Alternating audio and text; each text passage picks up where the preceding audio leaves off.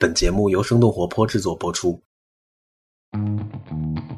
大家好，我是生动活泼的联合创始人丁教。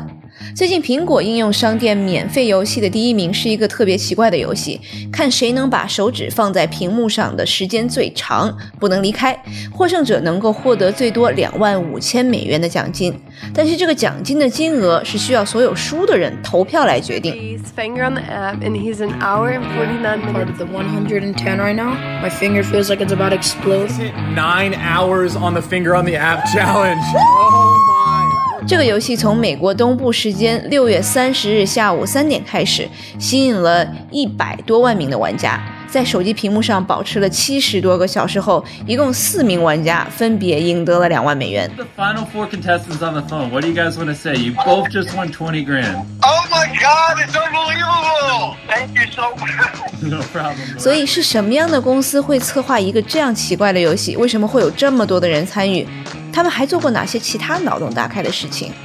那么今天我们请到了嘉宾李居 Louis。Louis 一直在硅谷做早期的投资，他最近也开始创业了。Hello Louis，欢迎来到我们的硅谷早知道。Hello Hello，大家好，大家你好。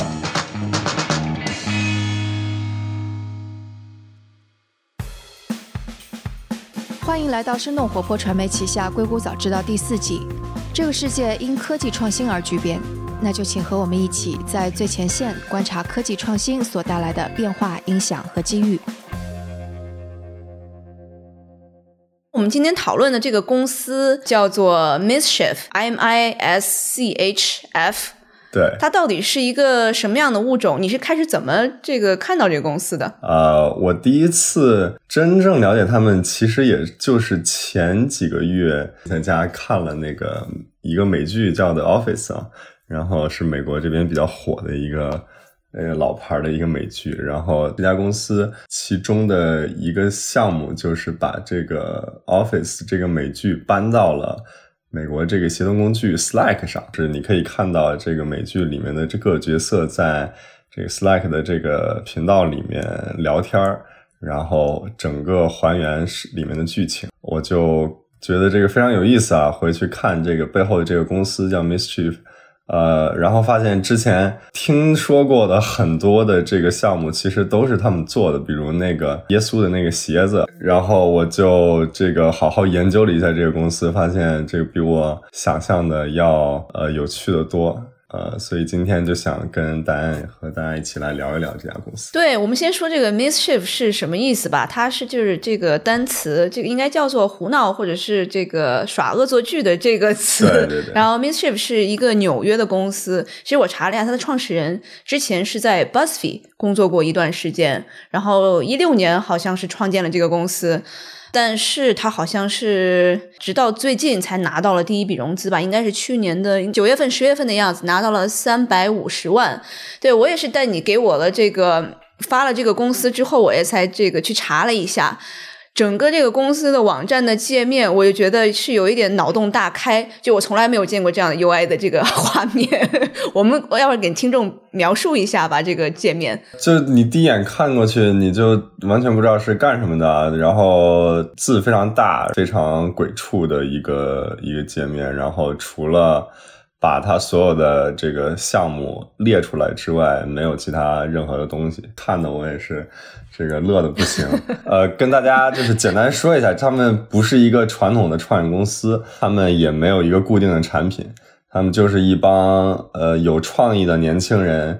通过一次一次的这个发布新作来这个颠覆互联网文化吧。他们这个创始人叫 Gabriel，今年是大概三十岁啊，很年轻的一个创始人。他是美国南部长大，呃，妈妈是韩国人，爸爸是一个白人，家里也不是很富裕啊，就没有什么，从小长大也没有什么电视，没有互联网。然后到十八岁的时候，他就到纽约的一个军校读书。然后 Gabriel 在里面就就每天苦能苦中作乐的这个办法呢，就是这个观察这个世界，然后在脑海里吐槽这个世界啊，自娱自乐。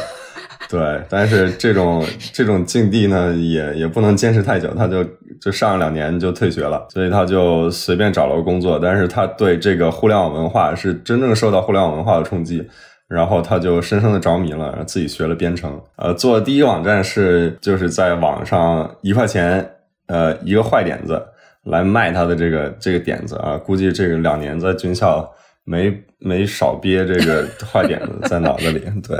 然后这个网站呢就就做火了，像你刚才说的，他就被这个 BuzzFeed 美国这个最会病毒式传播的这个新闻媒体看中了，就把他招了进去，然后。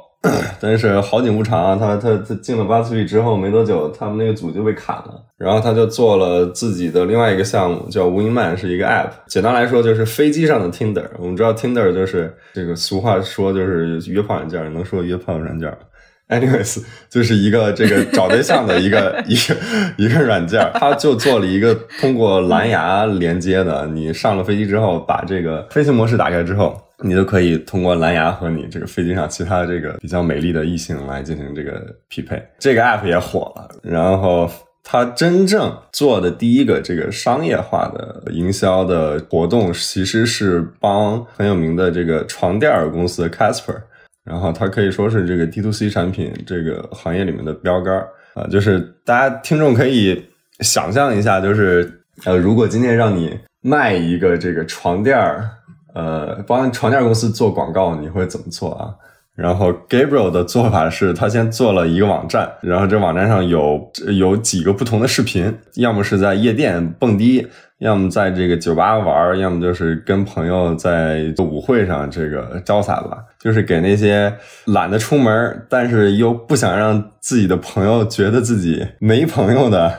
这个人群，然后这个网站就就瞬瞬间就火了。我也看到了这个案例嘛，然后包括像是那个 Ashton Kutcher，他是之前是演乔布斯在那个电影里面，然后他也是硅谷比较知名的一个天使投资人，所以他当时就把这个给转发了，然后导致其实是一个特别成功的一个营销事件。对对对，就是 Casper 又找他做了第二个项目，就是一个聊天机器人。那个聊天机器人十一点前你给他发，他是不理你的啊，就是每到了深夜。他就会成为一个你这个深夜伴侣，专门给像我这种这个晚上不睡觉的夜猫子陪你聊天啊，让你这个在半夜三更显得不那么孤独。然后这两个商业项目做成功之后，Gabriel 我觉得就是真正找到了自己想做什么。他也是在采访里面多次说，他觉得。今天的互联网的这个营销就显得很懒散、很枯燥，就是忘记怎么用一些巧思和一些精美的叙事来吸引观众。每个人想的都是怎么在互联网的各个角落来这个发布广告，用这个更复杂的算法来做一些精准投放。就变得麻木不仁了，对于广告，所以他也是从 Casper 合作结束之后，就成立了 Mischief 这家公司，然后来创造这些一个又一个的爆点。对我，因为我也看了一些他在其他的媒体上面的一个采访，然后其中他说到了一个我觉得特别是核心的地方，就是他这个 evoke emotion，就引起共情的这一个思维在后面。因为他说传统的像是你刚才讲的。传播或者是广告都是我是商家，我跟你招手，但是这个客户。他是一个被动的吸收，他是没有一个这个反馈的。他希望他在自己的这样的这个创作他的这些项目的过程当中，是这些客户能够再把手再挥回来的。对，我觉得最值得说一下的是他的那个 Mischief Box。对，我觉得有时间的网友还是把他们的这些项目都看一下，每一个都都是经典案例。对对对，对对对，我觉得我们就举几个例子吧。就是刚才 Mischief Box 应该是他们第十六个。项目啊，那它这个项目是你可以在他们的这个网站上买他们的这一个盒子啊，他也不会告诉你这个盒子里面有什么，但是呢，他们的规定是你买完之后，如果有能力把它放一百天不拆开啊，你再把这个盒子原封不动的给他们寄回去，你就能拿到一千刀的奖励。但是呢，如果你选择把它拆开，里面的不一定是什么的啊，然后互联网上 YouTube 上瞬间就火了，很多知名的这个博主都买箱子，然后来发这个拆箱视频，或者就是有人买回来，本来说放着，放了好多天，又忍不住把它打开。我觉得他是就在测试人性嘛，对吧？因为它里面会有一些特别高价值的东西，比如说是劳力士表。然后比如说是一个这个小的这个摩托机车，然后甚至是他们最火的那个叫做耶稣鞋，就是 Nike Air，然后下面这个鞋里面装的是这个约旦河的这个圣水，还是被神父祝福过的，那个鞋也是强到疯掉。所以大家其实是一直在跟自己的贪婪心在在在做斗争。对对对，这个 Mischief Box 其实也是，就是现在 YouTube 上有很多这种拆箱视频啊，然后他就利用这种方法来讽刺大家的这个这种这种贪婪吧。基本上你买了这个这个盒子之后，你是很难忍住一百天不拆开的啊。呃，我看的大部分视频里面都是送点什么糖啊，有那种苹果的 gift card 啊。唯一一个看到挺贵的是一个大疆的无人机，我看到啊，我看到的是有一个特别夸张，因为这个盒子是一百块嘛，然后它一拆开之后，里面有有一沓这个一块钱的美钞，就你一打开，我看到那个拍人那个脸都已经惊掉了。然后他就把这个钱撒了一屋子，然后后面把这个数完了之后，发现有两百两百四五十块吧，其实是赚了的。OK OK，但是这个震撼感是其实是对 是这个无与伦比的，对吧？对对嗯对，然后呃，我觉得其他项目就刚才答案说的那个 Nike 鞋啊，呃，也是他们的一次嘲讽啊，就是无处不在的联名款，啊，他们就出了 Nike 和耶稣的联名，还是非常酷的，这个设计就是设计感非常强的。而且这个它鞋底那个 Air Max 那个那个气垫里面真的是有水的啊！这个圣经里面说耶稣是可以在水上行走的嘛，也是耶稣一样啊，就踩着水在往前走啊。这个鞋在他们的网站上售价是一一千四百二十五美金，然后在二手市场最高炒到了这个四千美金。对，说到联名了，我看到它是应该是下下一个项目，因为他们是两周这个出一个新的项目嘛，呃，然后下下一个项目应该是第二十五个，他就把所有年轻人喜欢的那种潮牌要连的都能连起来了。呃，让我说一下这个这个名单哈：Supreme、North Face、Adidas、Stussy、Palace、Chinatown Market，然后 Keith、Off White、Bape。Nike，我就觉得这个 太疯狂了。就大家喜欢潮牌的这个年轻人的话，会觉得就完全就是脑洞太开了，不可想象。然后我也看他的，其实就是把就是一件 T 恤，我看他大概有六十个款，呃，我不知道他到时候会有多少件来发售吧。就是每一个都是拼接的，就每一个牌它就一块儿，就一个布块儿，然后把它连在一起，是这样的一个疯狂的联名。对。呃，对，然后我看他的这个网站上面还写我们为什么要做这个东西，我就觉得 还是特别好玩的一个事情。对，嗯、其实是很讽刺的。他们不是为了呃以赚钱为目的吧？如果他们想的话，这个很多他们做火的这个项目是可以赚更多更多的钱的。他们其实第一炮就打得非常响啊，就这个叫 Persistence of Chaos，就是他们找了一个三星笔记本电脑，然后把二十一世纪最恶毒的这个六个电脑病毒都塞在了里面。这六个电脑病毒呢，有什么 I I Love You 啊、My Doom 啊、Tequila 这些病毒，一共造成了九百五十亿美金的经济损失啊、呃。然后他们把这个病毒全部塞到一个电脑里面，然后他们的这个网站上还有一个声明说，这个商业贩卖病毒是违法的啊，所以你一定要这个在我们这儿签合同的时候，你要承认自己是在买一个艺术收藏品啊。然后最终这个电脑的成交价是一百三十四万五千美金。啊，是非常疯狂的。对，这个项目其实是跟一个国内的这个互联网艺术家叫郭晓东合作完成的。我觉得那个反潮流俱乐部的朋友，下一次可以去采访采访。在接着聊 Mischief 这家公司之前，先休息一下。我想为大家介绍一个我们新上线的迷你故事系列。在逆境中创业的公司都是值得敬佩的，所以我们开启了一个迷你的故事系列《逆风破浪》。我们会在后面的几个月选取一系列在疫情后如何逆势而上的创业公司来采访，在故事的背后，也希望大家能够关注他们的产品。作为一家播客创业公司，我们也一直在摸索，在给大家提供高质量的播客内容的同时，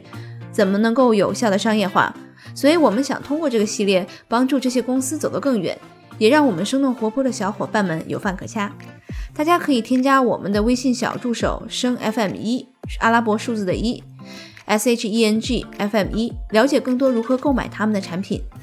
好的，那下面就是我们第一期节目 Deeper Network。我们今天请来了 Deeper Network 的联合创始人和 CEO David。David，请给大家介绍一下你自己和 Deeper Network 吧。OK OK，Hello，大家好，我是 Deepenetwork 的 David。Deepenetwork 是我们一家来自硅谷的网络安全公司。因为我们团队的话，在安全领域其实是耕耘了很多年。我们团队的核心技术啊、来自 Palo Alto Network、Fortinet 还有 VMware。那在一九年底的时候，我们拿到了呃 UB 资本、戈壁创投还有 UVA 这三家机构、呃差不多两百万的一个投资。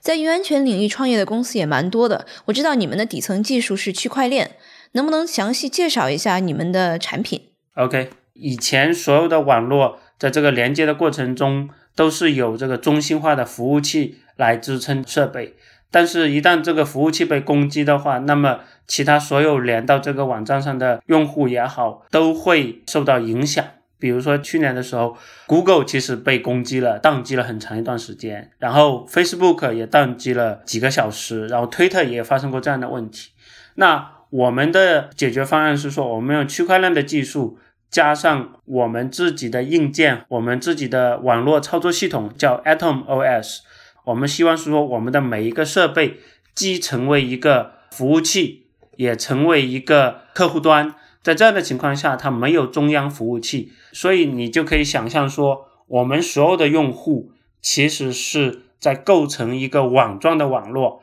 呃，用户越多的时候，整个网络会越强大。所以在这个过程中，哪怕某一两个节点被屏蔽了，呃，我们可以有智能路由的功能，可以快速帮你切换到其他的节点面上去。我们把每一个设备称为一个节点，所以在这种情况下，我们可以让用户啊、呃畅通无阻的访问呃互联网。嗯，疫情对你们的影响大吗？呃，有一定的冲击，我们的硬件生产那一块其实受到了一定的影响，但是呢，用户增长需求这一块，其实对我们确实是一个正向的一个驱动。大家都在家办公了，对吧？那在家办公的话，呃，很多的公司。呃，原来其实是没有准备好这个在家办公的这个软件也好，还是这个安全方面的防护措施也好。那我们有一个叫七层流量防火墙的一个功能，那我们的这个功能其实就可以自动帮用户过滤，比如说广告、追踪恶意网站，还有一些恶意收集你数据的一些东西，我们都可以帮你过滤掉。另外一方面，我们也可以让他们可以通过我们的设备，无论你在全世界任何地方，你都。不会受到防火墙的干扰或者影响，你都可以畅通无阻的接入呃你自己公司的网络。嗯，还有什么其他的产品应用的场景呢？啊，另外一方面就是说，现在公司在家上班了，小孩也在家上学了。那孩子如果比如说在那里上课的时候偷偷看一些不健康的网站，对吧？比如说一些色情网站或者一些恶意的广告的网站，那我们的一个家长控制的功能就可以帮助家长解决这方面的问题。你就到一定的时间把那个网站放到黑名单里去，你的孩子就上不了了。好了，以上就是 Deeper Network 的故事。他们最近在 Indiegogo 上众筹成功，提前完成目标。硅谷早知道的听众可以在众筹的基础上获得额外的九折优惠，相当于原价的五折。大家可以添加我们的微信小助手声 FM 一阿拉伯数字的一来获取他们的产品信息。再次感谢大家的支持。接下来我们来继续聊 Miss Shift 这家公司。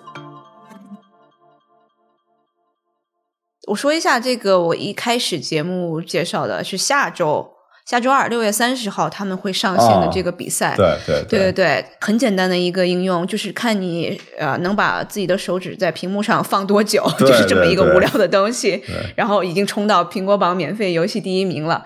我我其实是看到，因为他是和另外一个 YouTube 上面的一个还比较知名的这个主播一起来合作的。那个 YouTube 主播大概有三千七百万的一个粉丝量吧，然后他的这个主要的就是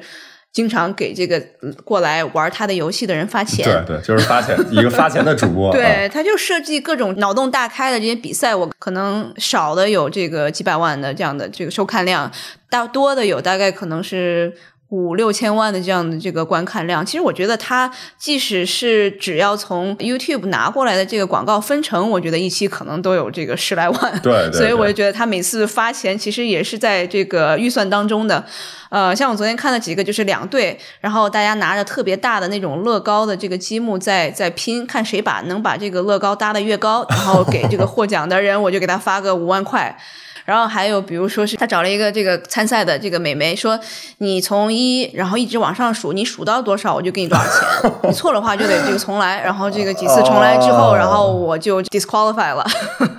对，然后这个美眉就数。其实这个就是传统的，其实是这种综艺节目做的事情，对吧？对对对，只要下一期的这个 Finger on the App，就是这个点屏幕的这个 App，我也下了啊。它就是一个一个魔幻的一个屏幕，然后你就把一个手指放在上面，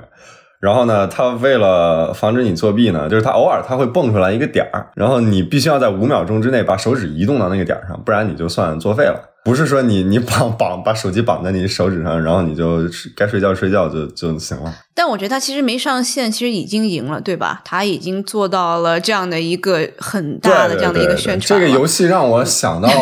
呃，前两年币圈的有一个游戏叫 FOMO 三 D，那个 FOMO 三 D 其实就是一个纯粹的这个庞氏骗局啊，他们就是建立在这个以太网的这个区块链上，然后。呃，每个玩家需要有一定入场费吧，然后你入场之后，每买一个这个入场费都可以往这个资金池里面加钱。他说这个倒计时这个表最后归到零的时候呢，最后一个一个买入场费的这个人就可以把资金池里面所有钱都拿走啊。但是每一个人往里加入场费的时候，他这个表都会往上这个走几秒钟的时间。做了大概得有一个月左右的时间吧，就是这个网站一直在往里加钱，最后。最后还是有一个人赢了，但是网上也有人说这个是不是就是他们公司自己的骗局？最后这个资金池是两百五十万美金啊，一万个左右的以太币。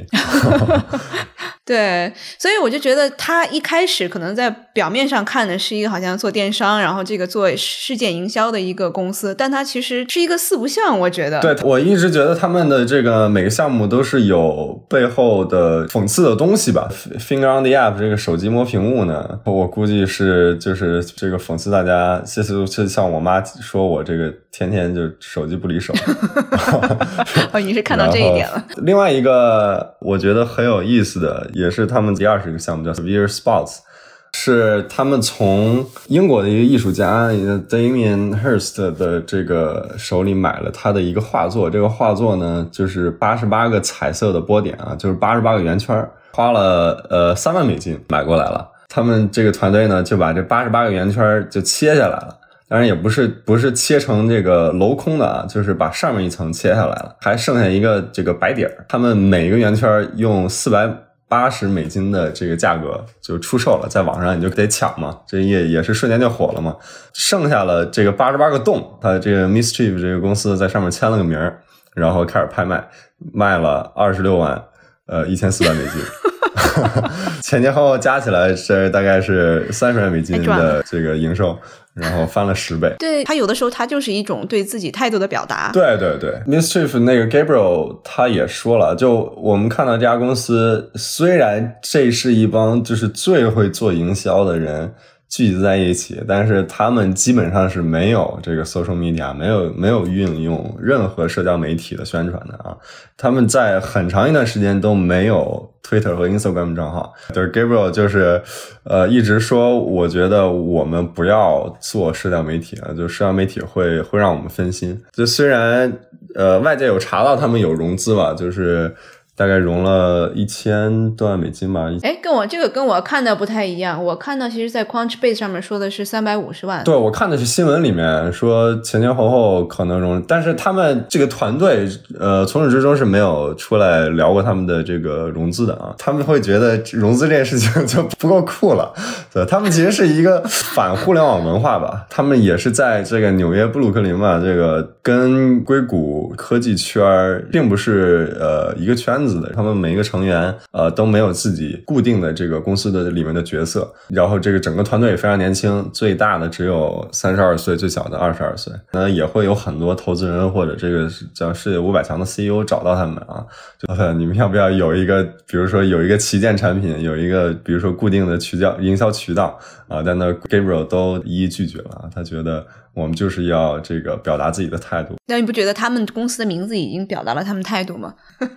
一个叫做“胡闹”的公司。对，其实我我想这个最后跟你主要聊一聊。其实 Gabriel 他算是 Millennial，就是八零到这个九四年、九五年以前的这一代人。他们和现在的这种九五后，就是 Gen Z，他们两个对这个不管是对营销、对品牌的这样的一个看法，我觉得是不是我们从中也能看出来一些新的东西？对，我觉得现在的。呃，millennial 就是和 Gen Z 这一代人，其实权威的声音在他们那里的比重是慢慢下降的。大家不可能不会对于一个明星代言的产品就这么受触动。大家希望看到的是个性，希望看到的是态度。互联网时代走到今天这一步，这么多的噪音，大家已经麻木了啊。所以，超过这个技术本身的一些思考，能够让这个品牌更加的脱颖而出。对，因为我们如果在想互联网的这个传播和营销这一块儿，可能最早就是我们就是把一个广告静态的就放在那里，可能后面有更多好的算法，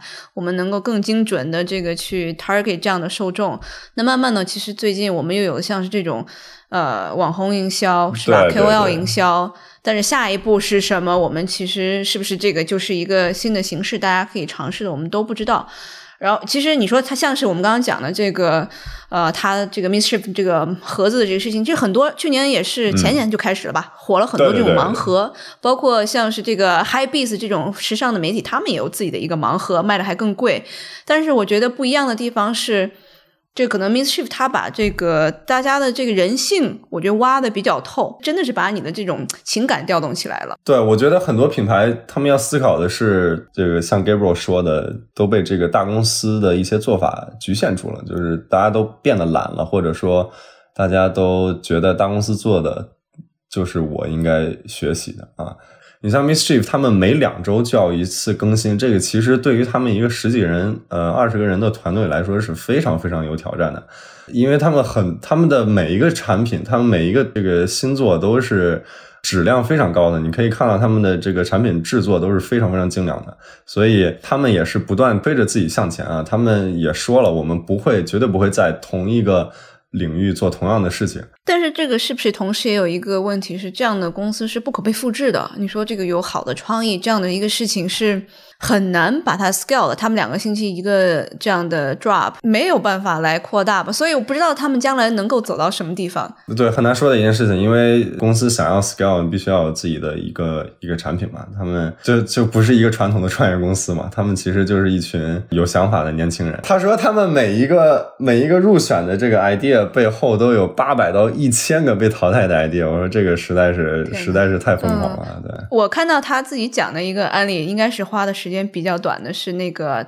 他把特别流行的那个字体叫 Time New Roman。因为这个大家就对那个太搞笑了，Time New Roman。对，因为大家对这个字体应该都很熟悉了，对吧？把这个字体做了一些改变，然后把这个字体的它的宽度吧，好像增加了百分之五到十，然后就等于很多学生或者是这种大学生，他要写论文的时候，有的时候会把字体放的大一点，然后就就可以少写一点。但他们这样的一个做法，这个新字体其实就可以，比如说是十页的这样的一个论文，它就可以就多增加两到三页。对对，他说十五页的论文能给你省个一千多字吧？对对对，就还挺 挺多的。他另外一个这个关于这个论文的项目是我很喜欢的。我说这个当年要是有了就好了。这个你随便给他一个 Wikipedia 这个维基百科的这个页面，他就可以假装生成一个专业性的学术论文挂在他的这个网站上，叫 M Journal 啊，这个网站看起来非常的有权威性，你还要这个花三五百刀去去买，这个专门就是给那些教授看的，就是你引用了这个这这个学术论文之后，你就这个可以用维基百科里面的这些小字小句，然后它也会自动帮你生成这个引用格式，然后教授来看你这，哎，这是什么文章？我怎么不知道？点进去一看。你看哦，这么这么厉害的学术文章要三五百刀，他虽然不会买，但是他估计就信了，就很神奇的啊，这么一个东西。对，大家可能都是被他们的这种脑洞大开给惊到了，因为现在互联网确实是这个是个人我都能把自己的这个想法、自己的这个 presence 放在上面对吧？但是什么东西真的能吸的吸引眼球，现确实也很少了。就现在当代人们其实的真正的信仰。是互联网啊，这个互联网的对人的说服力高过其他任何的这个，不管是宗教还是政治方面的这个引导。这个 Mischief 这帮人其实就是在破坏互联网这个偶像。我觉得互联网可能它也是这种旧的互联网的这种信仰和这种他们觉得是代表是不是新的互联网的这种信仰。你说像是这种大家在过去两年全都在疯狂的联名，我联了名我就能卖出去。那那我把所有的东西全都连起来，我看看怎么样，让大家告诉你我背后是怎么想的。那你看你买不买吧？对，很让人深思的。好了，那这个今天我们聊得很开心，我觉得好久，因为这个硅谷早知道我们经常会聊一些特别严肃的商业话题，我觉得今天是一个特别开心的一期。对的，对的，很有意思，真的建议大家呃有时间去看一下他们的二十多个项目。是的，也给自己找个乐子吧。我在昨天做功课的时候也是这个 特别享受。嗯，好的，那谢谢这个 Louis 今天做客我们的硅谷早知道，谢谢，谢谢，谢谢，拜拜。今天的节目就到这里。这期节目除了主播和嘉宾，也感谢我们团队的迪卡布里辛和 Luke，他们在最短的时间内完成了节目后期制作。还感谢小爱，他是每次将音频上传到各个平台的人，他同时也是生小英这个账号背后的小伙伴。同时也感谢子珊和 Amanda，是他们每次将音频整理成了文字，并发布在我们的微信公众账号上。如果大家想要长期关注我们，也可以订阅我们的微信公众号，搜索“生动活泼”这四个字就可以找到我们。也请您支持我们，例如在您所喜爱的音频平台上点赞打分，或者通过打赏的方式支持我们。打赏方式在我们的微信公众账号上以及网站声 FM 到 CN S H E N G F M 到 C N 上都能找到。当然，也可以转发给您一两位朋友们，让他们也听到这档节目。也请大家继续关注我们之后的报道。那我们下次节目再见。